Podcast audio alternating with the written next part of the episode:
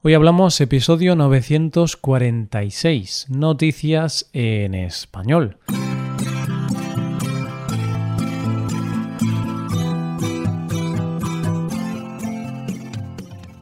Bienvenido a Hoy Hablamos, el podcast para aprender español cada día. Ya lo sabes, publicamos nuestro podcast de lunes a viernes. En nuestra web tenemos contenido extra relacionado con este episodio. Puedes ver la transcripción completa y una hoja de trabajo con explicaciones y ejercicios que te ayudarán a practicar el vocabulario de este episodio. Este contenido solo está disponible para suscriptores premium. Hazte suscriptor premium en hoyhablamos.com. Hola, oyente, ¿qué tal estás? Hace poco me hablaron de un chico que cuando se acaban sus vacaciones y tiene que volver al trabajo, el día antes de empezar a trabajar de nuevo, siempre brinda con cava a las 12 de la noche, como si fin de año se tratase. ¿Por qué? Porque él dice que para él el año empieza en septiembre, que es el momento en que se hace los famosos propósitos para el año nuevo. Vamos, que se rige por el calendario escolar. Y mientras empezamos nuestro nuevo año escolar, ¿qué te parece si vemos las noticias de hoy? Comenzaremos con la historia de una extraña señal de radio. Seguiremos con una pareja que se propuso probar que la Tierra es plana y terminaremos con una pareja que buscaba a alguien con unas características un tanto peculiares para que los ayudara en una mudanza. Hoy hablamos de noticias en español.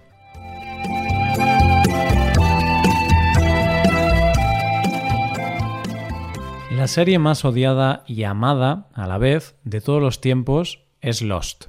Y uno de los personajes más queridos de esa serie fue Desmond Hume, aquel personaje que tenía que introducir una serie de números en un ordenador cada 108 minutos para salvar el mundo.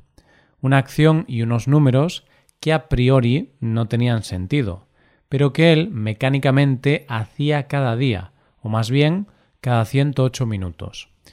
Y la verdad es que cuando vi aquella serie y conocí a ese personaje, me pregunté si quedaría algún Desmond en el mundo, es decir, alguna persona que estuviera en medio de la nada, aislado del mundo, pensando quizá que era el único superviviente de la Guerra Fría o algo así, y emitiendo una señal constante con la esperanza de que alguien o algo lo escuchara.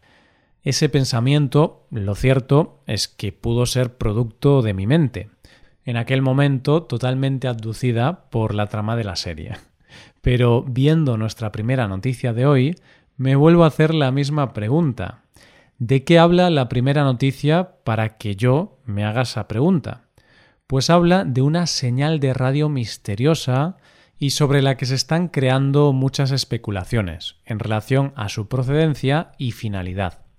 Una emisora de radio llamada MDZHB lleva desde 1982 emitiendo todos los días y a todas horas una señal ininterrumpidamente, que consiste primero en un tono monótono de estática y después va seguido de un sonido que podríamos decir que se parece al sonido de una sirena de niebla cada pocos segundos.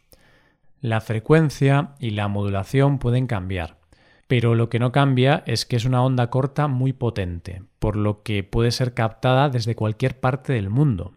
Pero lo más curioso de esta señal de radio es que de vez en cuando, unas dos veces a la semana, ese sonido constante se interrumpe y de repente se escucha a alguien hablar.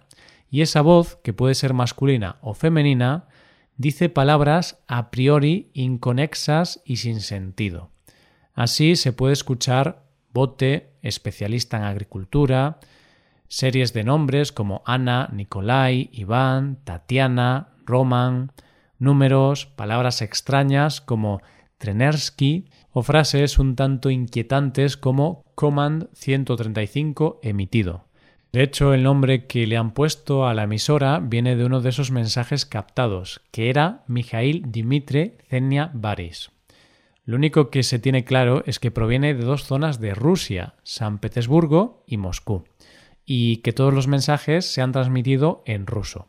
Antes decíamos que ese mensaje no se ha interrumpido nunca, pero eso no es del todo cierto, ya que en dos fechas concretas, dos días en todos estos años, la señal se dejó de emitir y se empezaron a escuchar sonidos de movimientos de personas y alguna parte del lago de los cisnes. Así que imagínate la cantidad de especulaciones que hay sobre esta emisión. Hay quien dice que son mensajes cifrados para espías rusos. Otros dicen que es un antiguo sistema antinuclear. Hay quien piensa que es algo olvidado de la Guerra Fría. Y evidentemente hay quien piensa que en realidad no es nada, que no es más que el fallo de alguna radio olvidada. Yo la verdad es que no sé qué será. Mi mente racional me dice que no es más que un fallo de una radio, pero lo cierto es que mi imaginación no deja de pensar que puede ser algún Desmond Hume olvidado en algún punto de Siberia, obligado a emitir esa señal de por vida, con la idea de que si no lo hace, el mundo se destruirá. Vamos con la segunda noticia. Que la Tierra redonda es algo que se sabe desde hace muchos años, tanto que es la razón por la que Colón supuestamente descubrió América. Colón, cuando hizo ese viaje que le llevaría a América, en realidad lo que quería era llegar a las Indias, sin tener que pasar por ese largo viaje que suponía sortear África. Es decir, que Colón sí sabía que la Tierra era redonda, lo único que no sabía eran las dimensiones reales de la Tierra. Evidentemente desconocía la existencia de una Tierra como América. De hecho, él murió pensando que había llegado a una parte desconocida de la India. ¿Por qué te cuento esto? Pues porque el hecho de que la Tierra es redonda es un hecho constatado. Y si no, solo tienes que ver las imágenes de nuestro planeta hechas desde el espacio.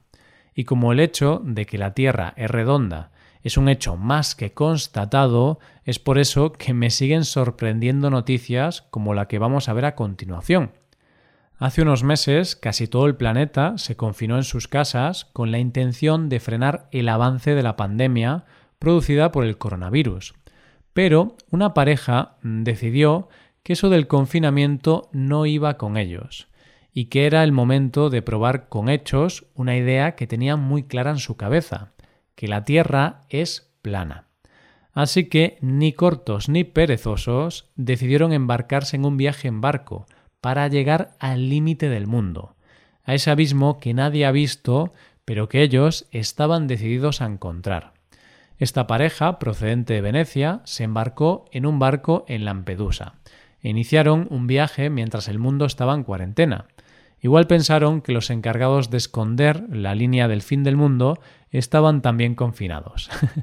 el caso es que esta pareja terminó perdida por el Mediterráneo, pero tuvieron la suerte de que los encontró un sanitario del Ministerio de Sanidad italiano, que les ayudó enseñándoles cómo se usa una brújula.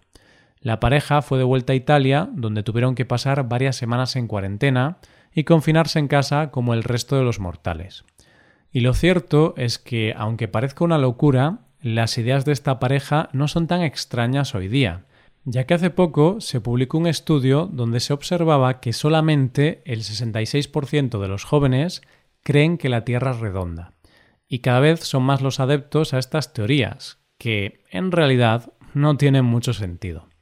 Pero lo que está claro es que esta pareja, dejando aparte sus ideas y dejando aparte que se saltaron el confinamiento, muy listos no debían de ser, porque a nadie se le ocurre lanzarse al mar sin saber navegar ni utilizar una brújula. ¿No te parece? Llegamos a la última noticia del día. Uno de los momentos más estresantes que puedes experimentar en la vida es cuando te toca hacer mudanza. Y lo sé porque lo he vivido en mis propias carnes recientemente. Yo la verdad es que cuando me he mudado no he necesitado hacer uso de un servicio de mudanzas, pero sé por gente conocida que es un servicio que en realidad lo hace todo más fácil. Eso sí, siempre tienes la duda de cómo van a tratar tus cosas.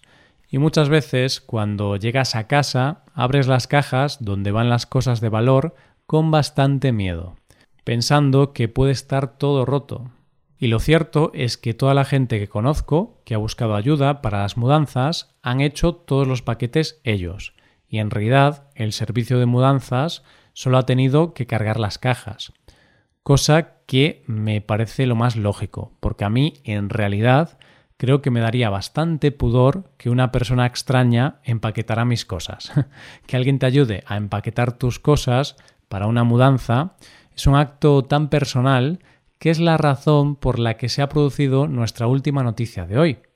Una pareja inglesa tenía la intención de mudarse de Reading a Londres, lo que sería un viaje de unas 50 millas y que hacían por motivos de trabajo del marido. Tenían muchas cosas que transportar y es por eso que se pusieron en contacto con la web de mudanzas Shift, con la idea de conseguir a alguien que les ayudase en su mudanza. La pareja escribió a los responsables de la web contándoles su caso y las necesidades que tenían para la mudanza. Necesidades como, por ejemplo, que la persona que los ayudase tenía que tener una furgoneta grande porque tenía muchas cosas, y por este servicio estaban dispuestos a pagar 2.000 libras, que es más o menos 2.200 euros. La web de mudanzas les dijo, después de leer su anuncio, que no lo podían publicar en su web por políticas de la web, pero que lo comentarían en su blog por si había algún interesado. ¿Y por qué no lo podían publicar? Pues porque entre sus peticiones había una un tanto especial. y es que esta pareja es naturista, es decir, que practican el nudismo, y pedían que la persona que los ayudase en su mudanza lo fuera también, o por lo menos que cuando los ayudara fuera sin ropa. En su mensaje decían que normalmente no exigen que nadie los siga en sus creencias, ni estilo de vida, pero que en este caso se sentirían más cómodos si así fuera, ya que esa persona iba a estar en contacto con sus cosas y dentro de su hogar. No sabemos si finalmente han conseguido a alguien para que los ayude con su mudanza, pero yo creo que no les habrá costado demasiado. Primero, porque hay mucha gente con el mismo estilo de vida.